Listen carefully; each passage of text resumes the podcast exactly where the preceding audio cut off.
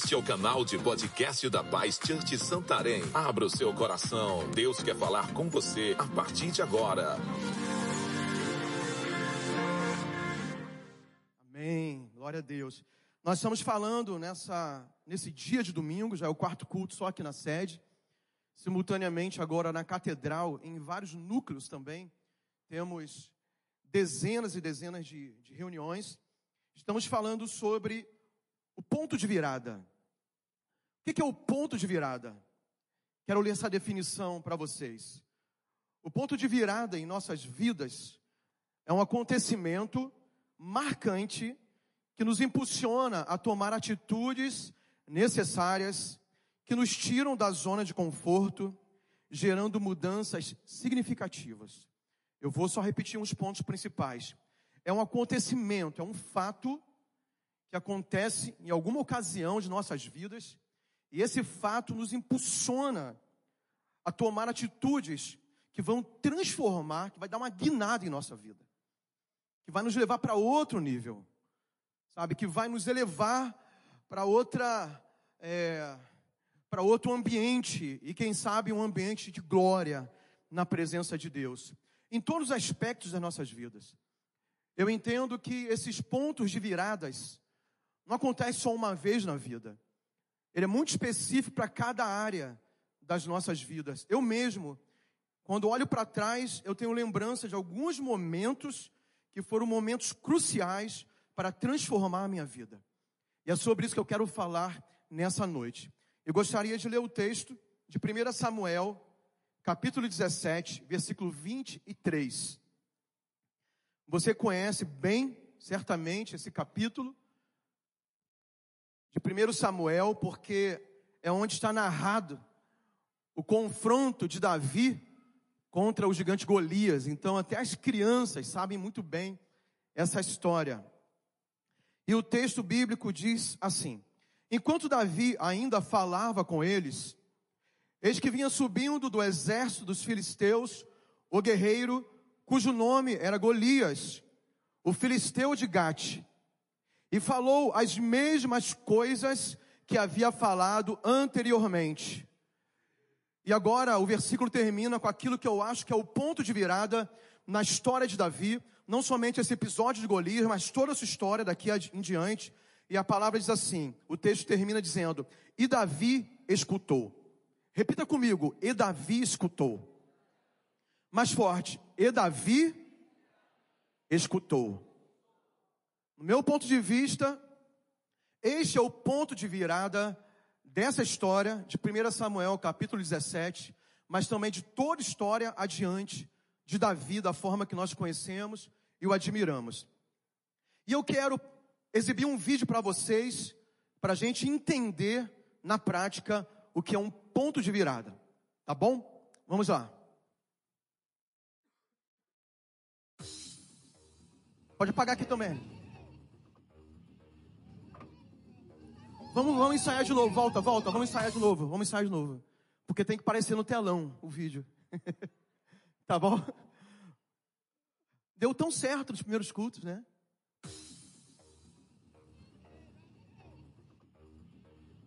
Yes. Apaga as luzes.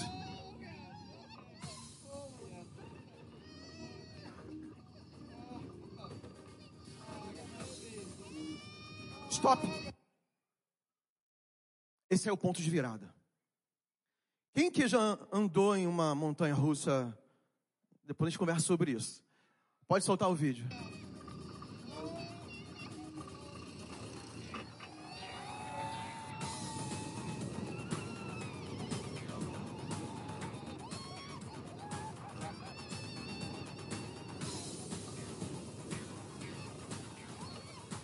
Obrigado, tá bom.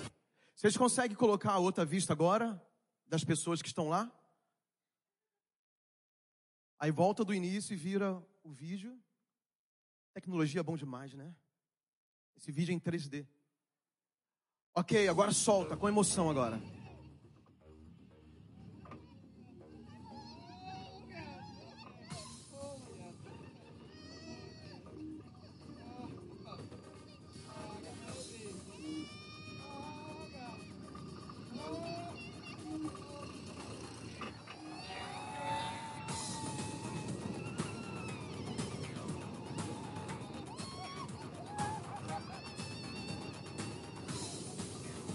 Obrigado, obrigado. Vamos dar um aplauso para esse vídeo tão legal. Essa é a sua vida, que tem o ponto de virada. Momentos que vão determinar o seu destino, para o bem ou para o mal. É, tem gente aqui que se fosse numa montanha russa dessa, tinha que ser carregado no final, direto para o velório, né? Quem já foi mesmo aqui na, na, na, montanha russa? Levanta a mão. Não, mas essa aqui do bosque, aqui do, do, do bosque não vale não, tá? Não vem querer me enganar não, que essa aqui não está contando.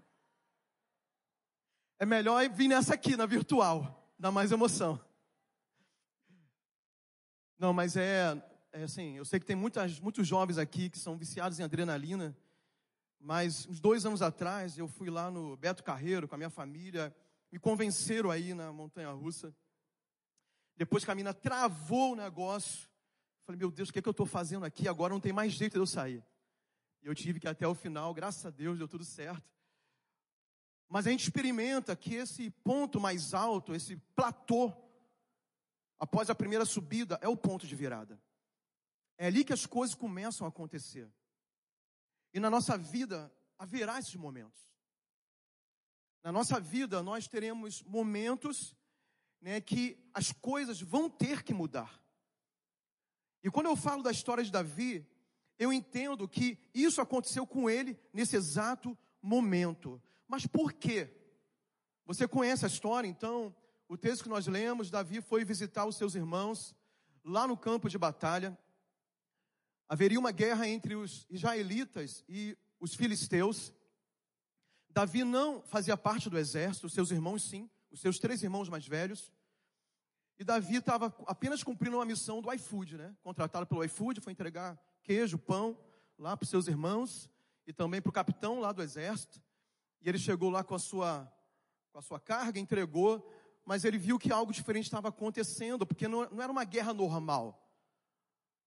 A Bíblia fala que 40 dias o gigante filisteu se apresentava naquele vale entre as duas entre os dois exércitos e falava que não precisaria ter guerra, basta haver um duelo. Qualquer um do exército de Israel poderia duelar com, com o gigante Golias, o guerreiro filisteu, e quem vencesse o duelo ganharia a guerra. E a Bíblia fala que ele estava falando isso 40 dias seguidos, duas vezes ao dia, para um exército. E até então ninguém se pronunciava. Até que Davi escutou. Qual é a semelhança ou, ou as diferenças, né? Qual é a relação entre Davi e os homens daquele exército?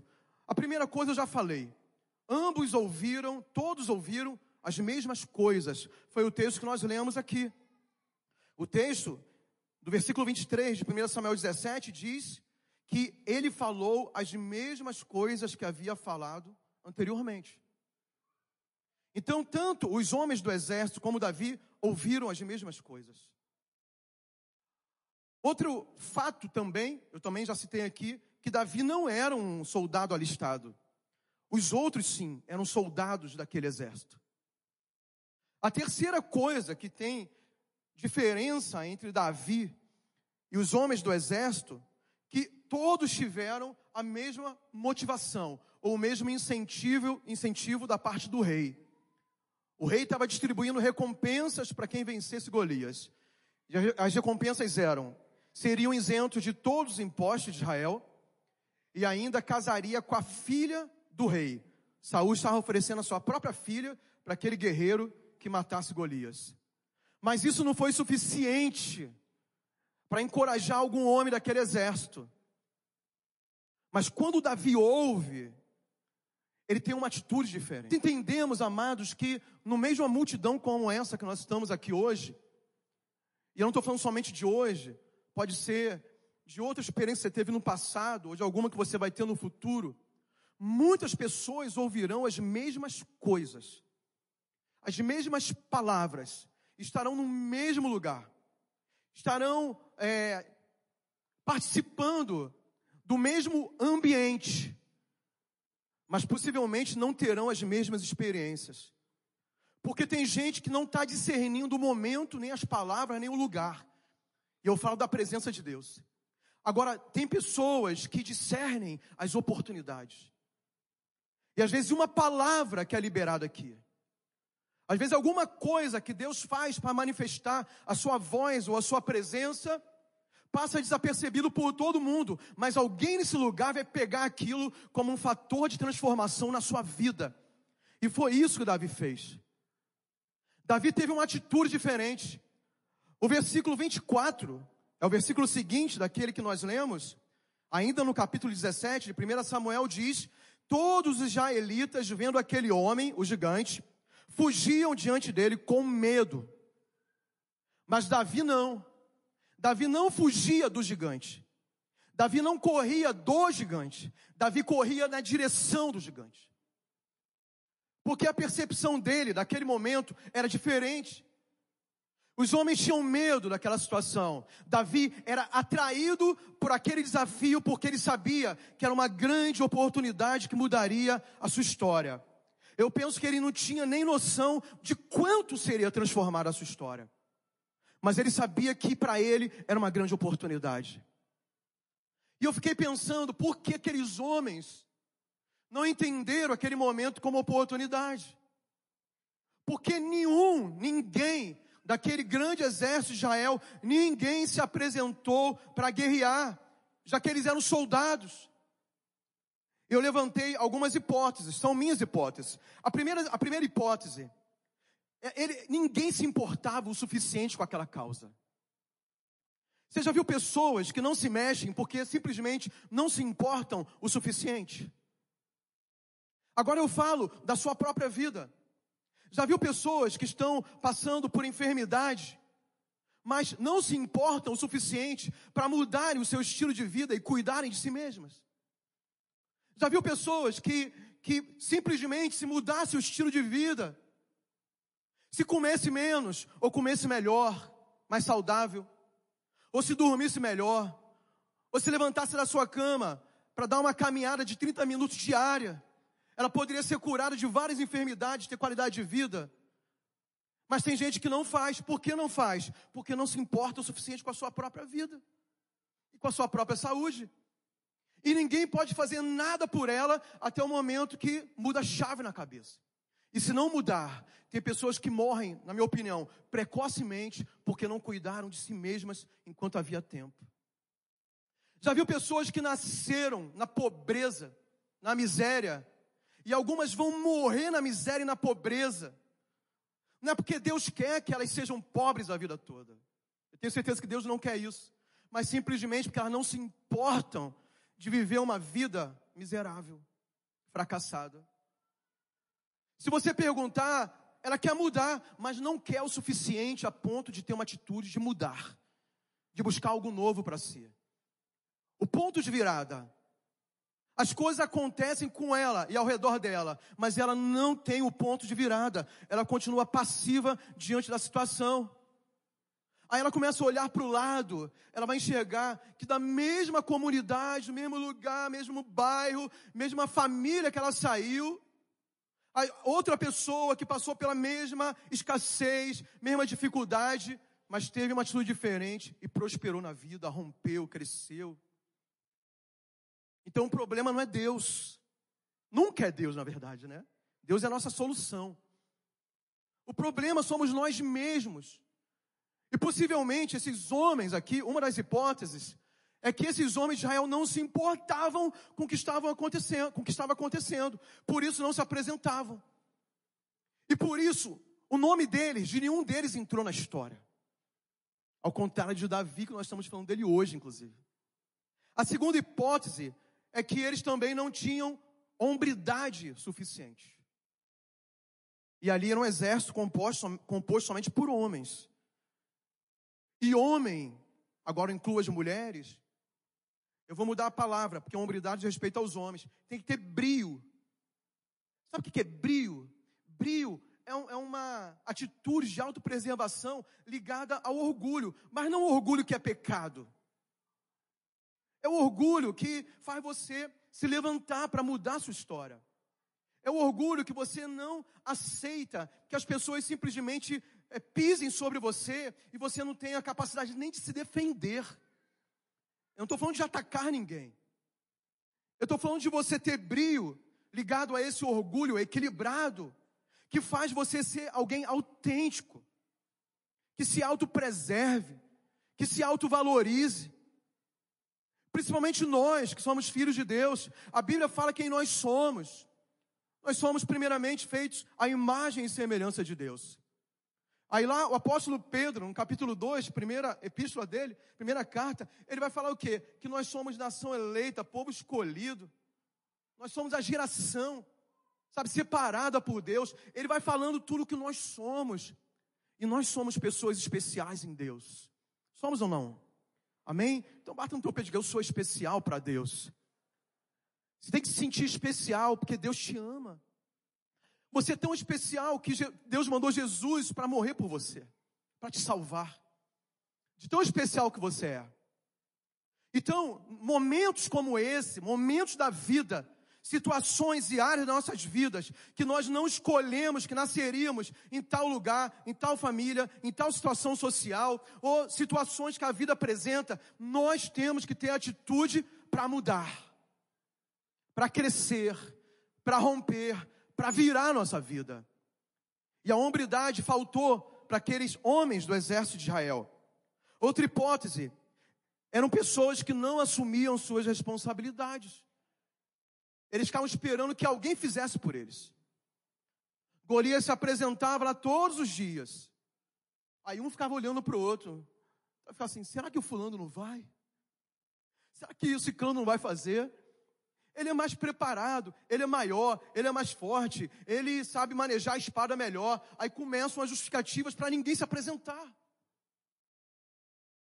Entenda uma coisa: você precisa entregar o teu caminho ao Senhor, a Bíblia fala no Salmo, Salmo 37, e o mais Ele fará. O mais Ele fará. Agora tem coisas que nós fazemos. E não espere que ninguém vai fazer para você o que somente você pode fazer por você. E tem gente que fica esperando. Aí reclama da vida, reclama do governo, reclamava do governo anterior, reclama desse, reclama da crise econômica, reclama que as pessoas são pessimistas, reclama do Brasil, reclama de tudo. E não consegue enxergar que ele deve ser o protagonista da sua própria vida não consegue enxergar que nós temos um caminho aberto de bênçãos na presença de Deus para nós. E a Bíblia fala, o apóstolo Paulo escreve aos Romanos, que nós somos mais que vencedores por meio daquele que nos amou. Nós temos uma graça, uma unção de vitória sobre nós. Nós podemos todas as coisas naquele que nos fortalece. Nós temos milhares de promessas ao nosso respeito. E se nós não alcançamos ainda o que Deus tem para nós, amados, certamente está faltando algo a ser feito. Quantos concordam? Digo amém. A última hipótese, essas hipóteses são minhas, viu? Eles não se sentiam preparados. Talvez era isso. Ah, eu não estou preparado para guerrear contra o gigante, então ninguém guerreia, vamos esperar alguém chegar aqui, ou então vamos entregar logo o reinado e a nossa nação para os filisteus. Aí eu quero abrir um parênteses para você. Mas aí, você não está lutando as suas guerras porque você não está preparado. Você tem um sonho de passar no concurso público, mas nem se inscreve, por quê? Não está preparado. Você tem um sonho de empreender, de abrir uma empresa, mas nunca tem coragem porque não está preparado. Você quer ser um pastor usado por Deus, mas não se dispõe ao ministério porque não está preparado. A minha pergunta é: está faltando o que para você começar a se preparar? Quanto tempo vai demorar para você se preparar para encontrar as oportunidades? Eu tive um líder que ele falava, essa, essa frase se tornou muito conhecida atualmente, mas ele falava para mim isso há 20 anos atrás, eu acho, 15 anos atrás, 2000 e, sei lá, 2004, 2005, quase 20 anos atrás. E ele falava assim: sorte é quando a oportunidade encontra o preparo. Tem pessoas que reclamam da má sorte. Pastor, eu não dou sorte nessa vida. É, não tem jeito. Parece que o azar me acompanha. Não, não, é, não é sorte nem azar. Simplesmente, quando vem a oportunidade, você não está preparado. Às vezes a oportunidade chega uma vez só.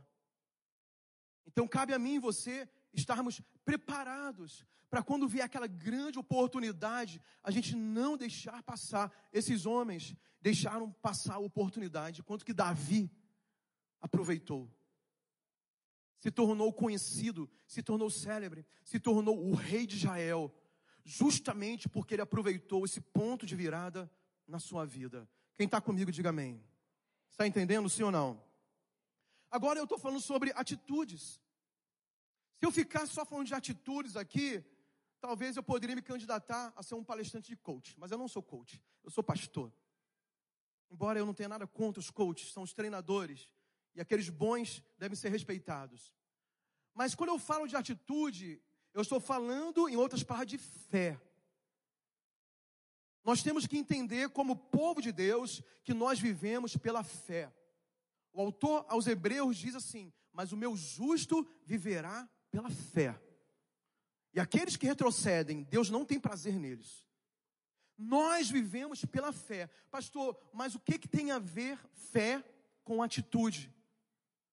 Você que sabe a Bíblia vai entender que a fé que nós acreditamos e que devemos viver não é uma fé passiva. Não é você apenas, sabe, acreditar em algo transcendental e ficar na tua casa esperando que as coisas aconteçam gratuitamente, enquanto você não age, enquanto você não participa, enquanto você não usa as suas armas, as suas habilidades e, como eu falei, se torna o comandante da sua vida, o protagonista da sua história, o piloto principal que vai te conduzir ao teu destino, juntamente com o Senhor. E qual, quais são os conceitos de fé na Bíblia? Vamos ler dois conceitos de fé na Bíblia. O primeiro é o mais conhecido, Hebreus capítulo 11, versículo 1. A definição diz que a fé é o firme fundamento das coisas que se esperam e a prova das coisas que não se veem.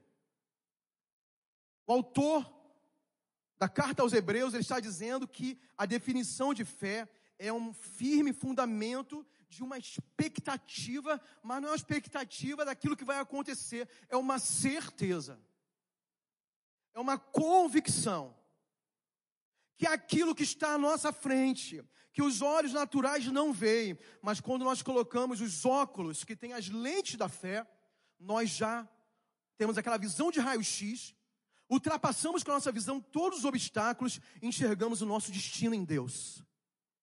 Enxergamos a nossa vitória.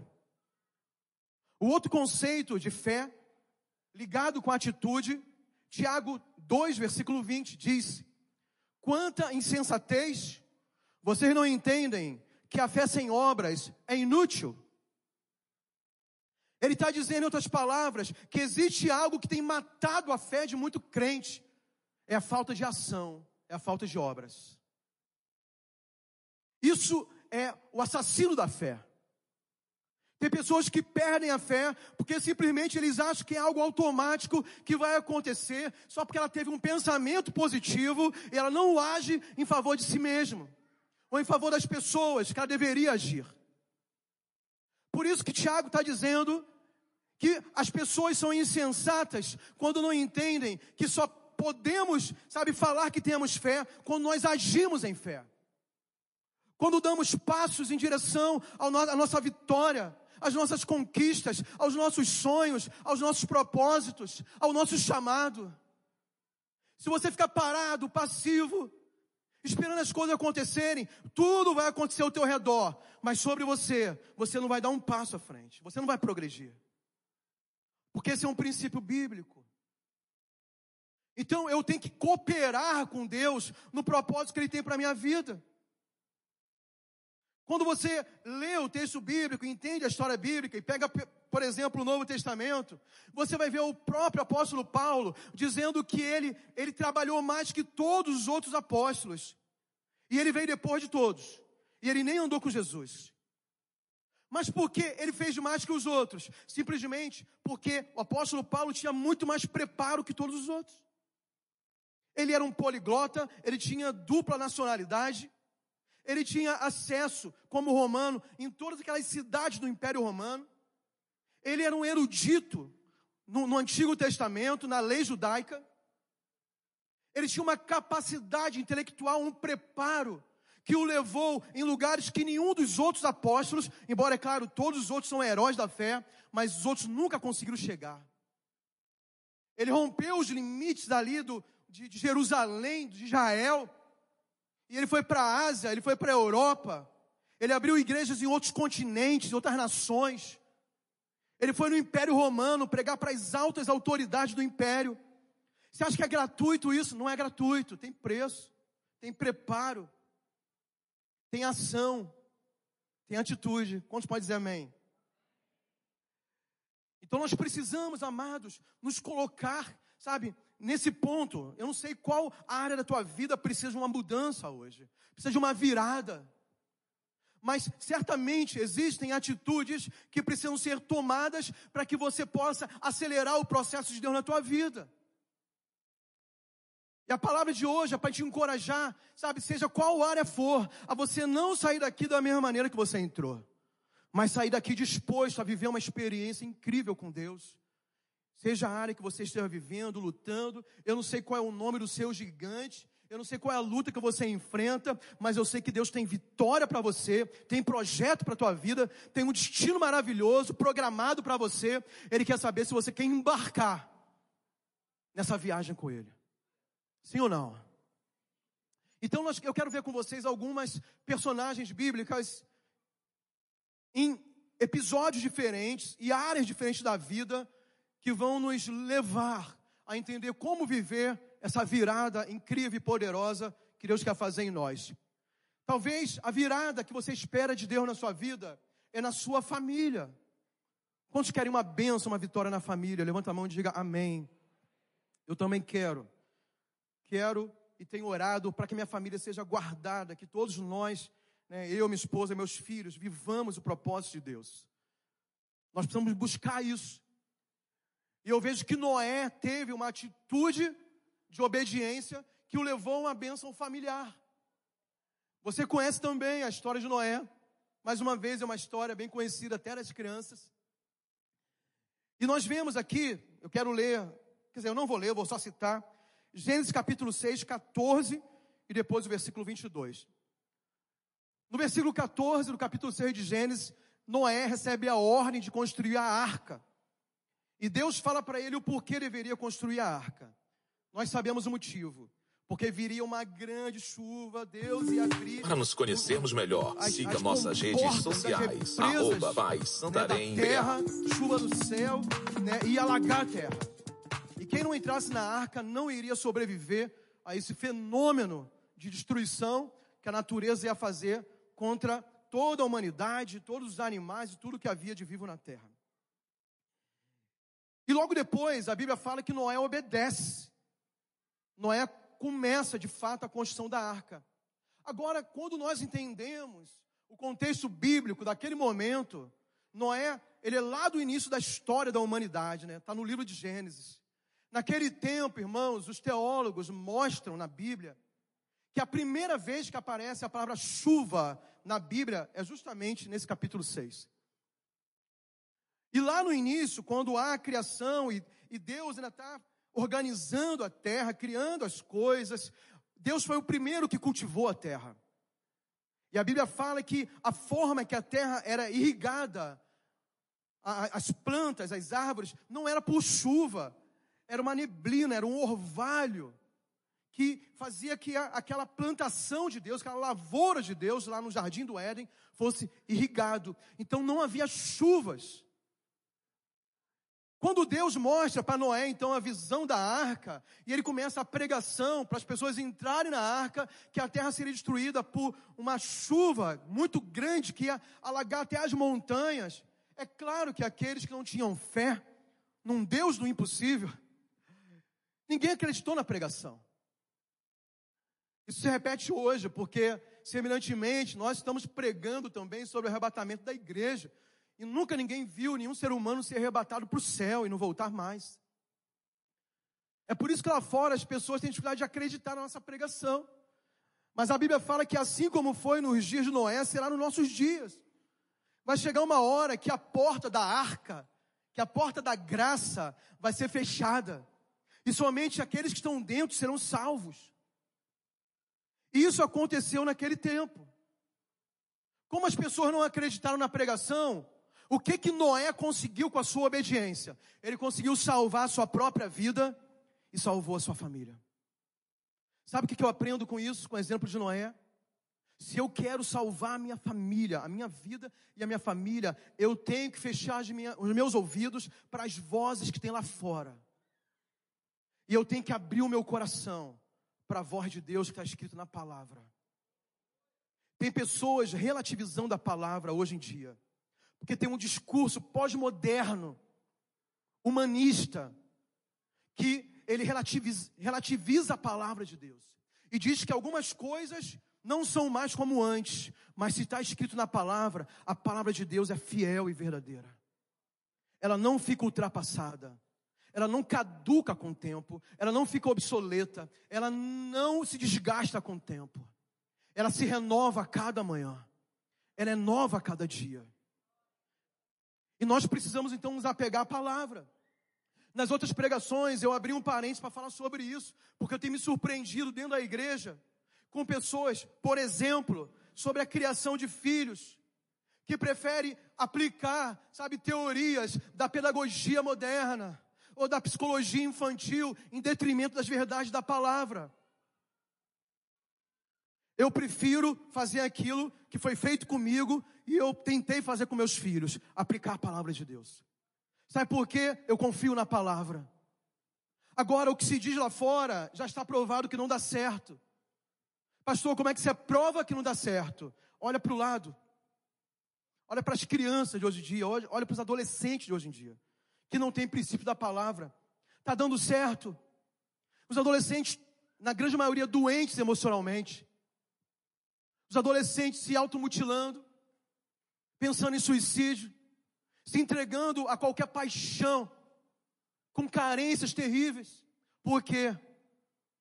Porque faltou princípios da palavra na vida, na família. E o segredo para você dar uma virada na tua família é fazer como Noé. Você ouviu a voz de Deus? Ah, mas a voz de Deus é diferente do que fala lá no mundo, é diferente do que diz na universidade, é diferente do que diz lá na rede social, é diferente do que diz o apresentador de televisão. Não importa eu fico com a palavra de Deus. Só quem fica com a palavra de Deus, diga glória a Deus e dê um aplauso bem forte a Ele.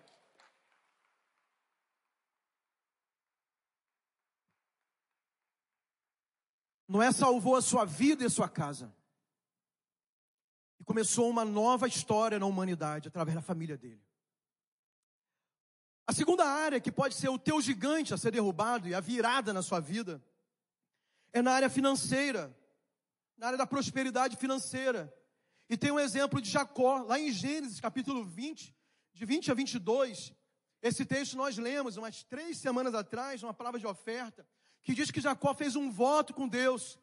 O que, o que, que estava acontecendo na vida de Jacó nesse momento? Ele estava fugindo do seu irmão que o procurava para matar. Ele estava fugindo, ele era um fugitivo. Embora ele fosse de uma família abençoada, uma família próspera, seu pai era rico, mas na fuga, Jacó não podia levar nada com ele. Como diz aí o ditado, ele saiu de casa com a mão na frente e outra atrás, sem nada. Sem um pinto para dar água. Sem nada. Mas ali naquela caminhada, ele tem uma experiência com Deus. Deus visita ele. E nessa visitação de Deus, ele faz um voto com o Senhor. E o voto que ele faz era justamente fazendo uma aliança com Deus nessa área de proteção sobre a sua vida, já que ele era um fugitivo, com medo, e também de prosperidade na sua, nas suas finanças. E ele fala: Senhor, se tu me guardares, se tu me livrares, se o Senhor me abençoar, ele faz uma relação daquilo que ele queria de Deus. E no final ele diz: Se tu fizeres isso, eu te darei o dízimo de tudo. Isso aqui é um princípio que eu também aplico na minha vida. Por quê? Porque é a palavra de Deus que me mostra. Existem vários fatores ou várias atitudes que nós temos que tomar para prosperar. Isso a gente aprende nos seminários de prosperidade, de finanças. Né? Tem fidelidade a Deus, tem boa administração, tem o trabalho, tem vários pilares importantes que têm que ser praticados. Mas se nessa noite você quer começar uma vida de prosperidade debaixo da bênção de Deus, se você quer começar, comece por essa. Comece renovando ou fazendo uma aliança com Deus nessa área financeira. Por quê? Porque é um princípio bíblico. Aí talvez tem pessoas que vai querer questionar dizendo, pastor, mas está pegando um texto do Antigo Testamento para falar sobre esse assunto. Tá bom, então, para você que não pode pegar texto do Antigo Testamento, quando as coisas ficarem difíceis na sua vida, não leia o Salmo 91. Porque é do Antigo Testamento. Aquele que habita no esconderijo do Altíssimo, a gente adora ler isso no momento de apuros. Não leia o Salmo 23. Senhor é meu pastor, nada me faltará. Que também está no Antigo Testamento. Ainda faço uma ressalva. Todos esses salmos foram escritos na lei, debaixo da lei. Agora, Jacó vivia antes da lei. E ele já era alguém aliançado, e nesse momento fez uma aliança com Deus nessa área chamada dízimos. O que é dízimo? É aliança com o Senhor. É você chamar o Senhor para ser o teu sócio majoritário nas suas finanças, nos seus negócios e nos seus projetos. Você pode fazer ou não, você não é obrigado a fazer. Mas Deus está disponível para querer te abençoar. Pastor, e qual foi o final da história de Jacó? Leia o final da história, você vai ver que ele se tornou um homem riquíssimo. A partir daquele momento, sabe, tudo que ele colocava a mão prosperava. Ele foi morar na casa do seu tio Labão, que era mais nó cego do que ele anteriormente. E a Bíblia fala que Labão tentou passar a perna em Jacó de todo jeito, mas mesmo assim, a bênção do Senhor estava sobre Jacó. Aí se cumpre a palavra de Deuteronômio 28 que diz que a, a bênção do Senhor, ela, ela, ela correrá atrás de você, e ela te alcançará. As pessoas querem te prejudicar, sabe? O sócio pode querer te enganar, sabe? O empregado pode querer te roubar, o teu chefe chefe pode querer te sabotar no teu emprego, não importa. Se você tem a bênção de Deus, tudo que você fizer ou colocar a sua mão tem prosperidade, tem vitória, tem crescimento, porque você tem uma aliança com aquele que é o dono do ouro e da prata. Se você quer dar uma virada na tua vida financeira, tem outros aspectos. Mas como a gente tem que resumir hoje? Começa por esse. Não adianta, assim, claro que adianta porque aumenta a fé, né? Ajuda.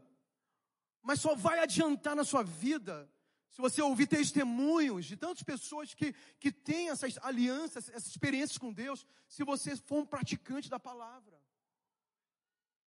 Se você for só um ouvinte da palavra, você vai ter um montão de informação, mas não vai ter experiência. E eu quero te desafiar você ter experiências com Deus.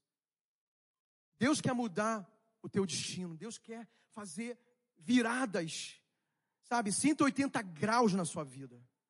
Você tem que estar disposto para isso. Terceira área, terceiro gigante a ser derrubado, terceira área de mudança, terceiro ponto de virada, liderança e influência. Aí eu pego a história de Moisés. Moisés também obedece a Deus. Qual era a história de Moisés? Moisés já tinha sido. História grande, né? Vamos pegar do ponto em diante. Ele já estava 40 anos fugido também, outro fugitivo, né? A Bíblia tem essas histórias de pessoas que eram, eram os menos prováveis, né? Moisés é mais um desses. Mais um fugitivo, um homicida. Olha como Deus é bom, né? Deus restaura histórias de pessoas que a sociedade já discrimina de cara. Então tem jeito para nós, tem ou não tem, irmãos? Tem jeito, né? Se teve para Moisés, teve para Jacó, tem para mim, tem para você. Moisés estava 40 anos longe do Egito, vivendo uma vida pacata e tranquila, casado com filhos, cuidando dos negócios do seu sogro. Ninguém apurrinhava Moisés, ninguém estressava ele fazia o trabalho ser feito e a vida mansa, tranquila. Só que Deus tinha um projeto de liderança e influência na vida de Moisés, tinha um chamado para ele. Até que Deus o visita e Deus faz uma proposta para tirá-lo da sua zona de conforto, para ele voltar para o Egito confrontar novamente Faraó, confrontar os seus irmãos que também não o aceitavam. Anteriormente, a Bíblia já mostra que o próprio povo hebreu não o aceitava, porque ele não viveu entre eles. Mas ele tinha que voltar para enfrentar esses desafios. E ele obedece. Isso está aqui também em Êxodo, capítulo 4, de 18 a 20. Moisés ouve a voz de Deus e obedece, ele volta para o Egito. Nós sabemos também o final da história, ele se torna o grande libertador do povo de Israel. Ele aumenta a sua influência, ele aumenta a sua liderança. Depois de Jesus, Moisés é considerado o maior líder da Bíblia, da história bíblica. E eu quero te dizer, irmãos, que se você está aqui nesse lugar, tendo essas palavras disponíveis para você, tendo experiência com Deus, é porque certamente Deus quer te, te, usar de alguma forma. Agora, tem pessoas que se acomodam na zona de conforto, porque a zona de conforto é tranquilidade. Você não precisa se desviar para permanecer na zona de conforto. Agora, se você quer aumentar ou viver o chamado de Deus, seja em qual área Deus te separou para fazer algo, Deus vai te tirar do conforto. Deus vai apresentar alguns gigantes à tua frente. Deus vai colocar Faraó muito irado na sua frente. Deus vai colocar pessoas que inicialmente vão ser os teus rivais. Mas se você está debaixo da direção de Deus, da vontade de Deus, sabe, vai debaixo da nuvem de Deus. Segue na direção de Deus, segue a voz de Deus.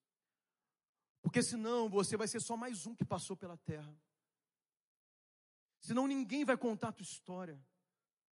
Senão no dia, e se Jesus não arrebatar a igreja logo, todos nós passaremos por um dia que as pessoas estarão em volta de uma caixa, numa celebração, que eu e você estaremos dentro daquela caixa. E as pessoas estarão lembrando ou falando da nossa história. E é nessa hora que é provado ou não se a história de A ou B, eu ou você, foi significativa. Se a gente viveu com intensidade o propósito de Deus. Então, irmãos, eu não entendo quando Deus fala com pessoa, Deus chama a pessoa, Deus propõe coisas. Estou falando dentro da igreja e tem gente que não escuta a voz de Deus, resiste à voz de Deus. Eles querem estar na zona de conforto, eles querem andar para os seus próprios caminhos, sabe? Eles acham que as coisas de Deus são muito pesadas, difíceis. Irmãos, se não for para servir a Deus nessa terra, essa vida não faz sentido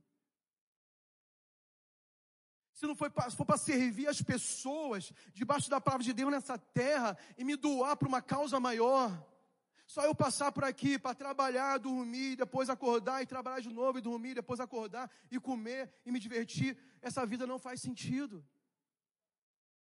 Nós temos um chamado, nós temos uma ordem de Deus, nós temos dons, talentos.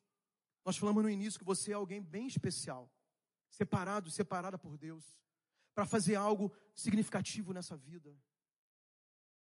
Eu quero perguntar se você está disposto a vencer esse gigante e aumentar sua influência.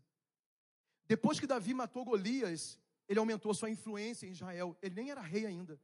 Mas as mulheres da nação começaram a cantar: Saul matou milhares, mas Davi matou dez milhares. Eu não estou dizendo que nós queremos ser reconhecidos, eu estou dizendo que a nossa vida tem que fazer sentido para outros. Tem que ser uma vida que vale a pena viver. Quantos concordam comigo? Diga amém. Outra área é a cura física. Tem pessoas aqui nessa noite, e tem pessoas que estão nos assistindo online ou pela TV Amazônia, que o gigante delas, o, o nome é doença, enfermidade física, emocional. E você pode, em nome de Jesus, vencer esse gigante. Eu vejo aqui a história lá nos evangelhos, no evangelho de Marcos, capítulo 5, de 25 a 34, a história daquela mulher que tinha um fluxo de sangue, uma hemorragia há 12 anos. Aquela mulher teve atitude. Ela poderia ter ficado em casa naquele dia. Jesus estava passando na cidade que ela morava. Ela estava doente, fraca. Alguns estudiosos dizem que ela toca na bainha, na orla do vestido de Jesus, porque ela estava tão fraca que ela não conseguia nem se levantar. Porque não é natural no meio da multidão alguém andar se arrastando. Poderia ser pisoteada.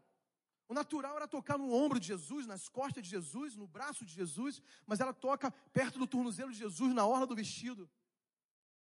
Mas mesmo na sua fraqueza, mesmo na sua enfermidade, mesmo tendo gastado todo o seu dinheiro com a medicina da época, ela foi ao encontro de Jesus. Atitude. Se você veio aqui essa noite, está de parabéns, porque talvez algumas pessoas vieram se esforçando muito. Vieram com dores, vieram com mal-estar, vieram com um diagnóstico ruim da medicina, um exame que deu algo errado. Mas eu quero dizer que você está no lugar certo. Você está no lugar que Jesus está. E assim como aquela mulher, ela tocou em Jesus, e quando ela toca em Jesus com fé, dele saiu poder, dele saiu virtude. Nessa noite, existe poder, virtude nesse lugar para tocar a tua vida e te curar de qualquer enfermidade. Eu creio que Jesus pode fazer isso nessa noite. Amém ou não amém? Outro caso que eu quero falar para vocês, também no Novo Testamento, está também no Evangelho de Marcos, capítulo 7, é da mulher também, que ela não tem, não tem nome também na Bíblia, escrito, mas a Bíblia fala que era uma mulher Ciro-Fenícia. A filha dela estava endemoniada. Talvez a tua luta seja uma luta, uma batalha bem no âmbito espiritual contra demônios, contra maldições, contra opressão maligna. Talvez seja alguém na sua casa, alguém que você ama, talvez você mesmo está sendo assolações espirituais. Essa mulher também foi até Jesus, ela importunou Jesus. E Jesus testou ela até o final mas ela não desistiu do seu milagre. Voltando lá do início, porque ela tinha algo para se importar, ela tinha sua filha que precisava de libertação. Nessa noite, o teu gigante pode cair bem à tua frente, não importa o tipo de opressão maligna que seja, não importa o tipo de luta espiritual que você esteja passando. A Bíblia fala que a unção quebra o jugo. E todo jugo de Satanás que está sobre a sua vida pode ser quebrado pela unção de Deus que está nesse lugar. Por fim, eu quero dizer que não importa o gigante que você esteja enfrentando, você pode virar a tua vida hoje. Como? Pela fé. Pela fé em Jesus. Pela fé na palavra. E essa fé vai requerer de você algumas atitudes. Seja oração, seja trabalho, seja decisões muito simples e práticas, mas tudo debaixo da graça, da palavra e do poder de Deus, da confiança em Jesus. Eu creio que nessa noite muitos aqui sairão com a sua vitória e terão sua vida transformada. Talvez, não sei se todos, quem dera se fosse todos. Como eu falei no início, tem pessoas que no meio da multidão somente ela vai pegar isso. Eu espero que seja você. Vamos ficar de pé em nome de Jesus?